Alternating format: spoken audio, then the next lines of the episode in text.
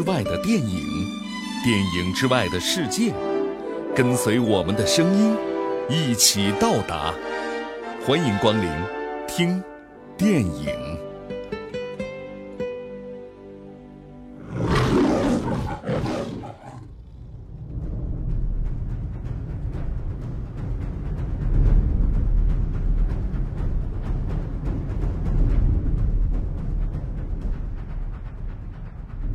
欢迎来到听电影。一部电影如何才能算得上是好看？有科幻片里关于未来的景象，有动作片里拼出的追车大战，有故事片里对于爱恨的思考，有灾难片里对于人性的考验。这，就是二零一五年夏天你绝对不能够错过的一部超级直男影片。Mad Max Fury Road，疯狂麦克斯之狂暴之路。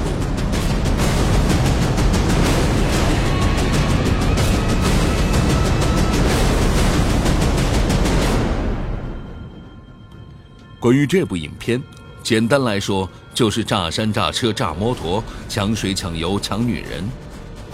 光是听见了这样的概括，恐怕是很多人已经开始肾上腺素喷发了吧？当然，不然这部影片如何在今夏的电影市场上众多的超级英雄史前巨兽前后夹击之下杀出一条血路？今年还没过完，就已经被网络上评为是在2015年当中最好看的一部电影了。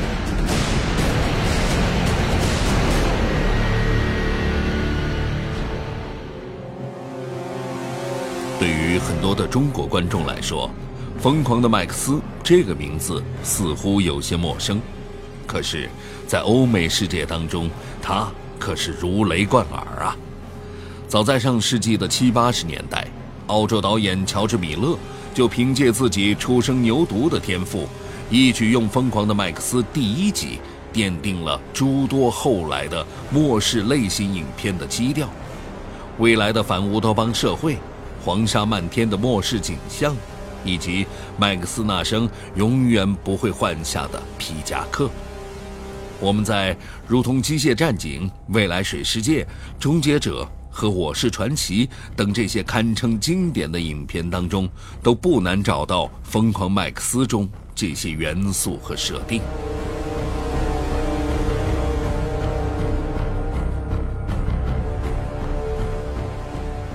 回到这部《狂暴之路》的电影中，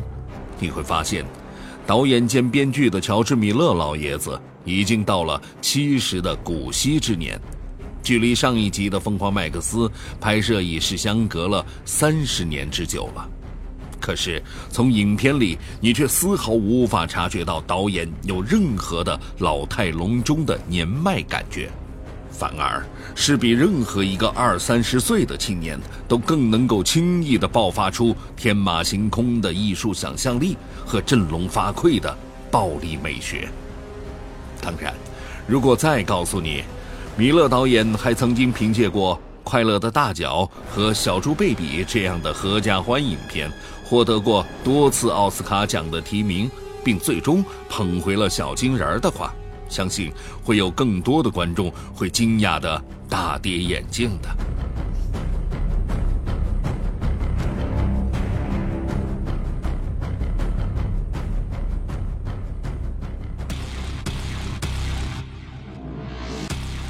在这一集的《疯狂麦克斯》当中，最让人惊讶的几大看点是：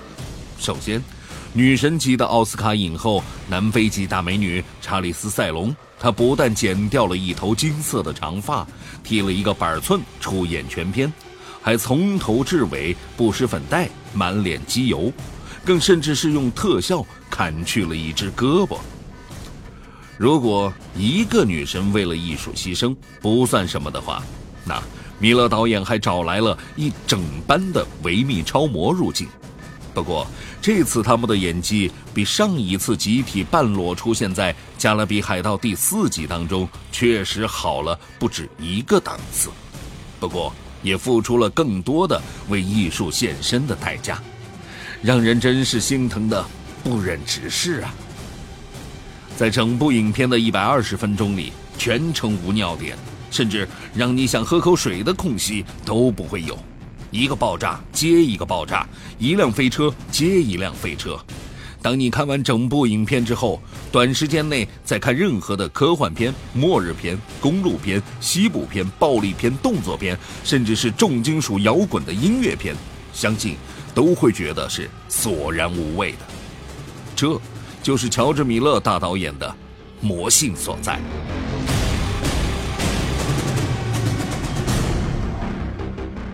在好莱坞，曾经有专业的影评人说过这样的话。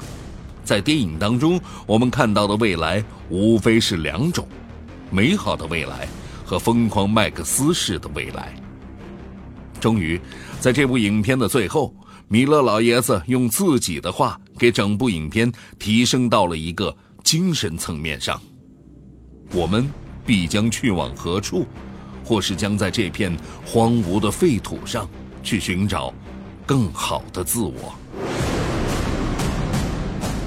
今天听电影，强力推荐二零一五年最催生肾上腺素影片《疯狂麦克斯之狂暴之路》（Mad Max Fury Road）。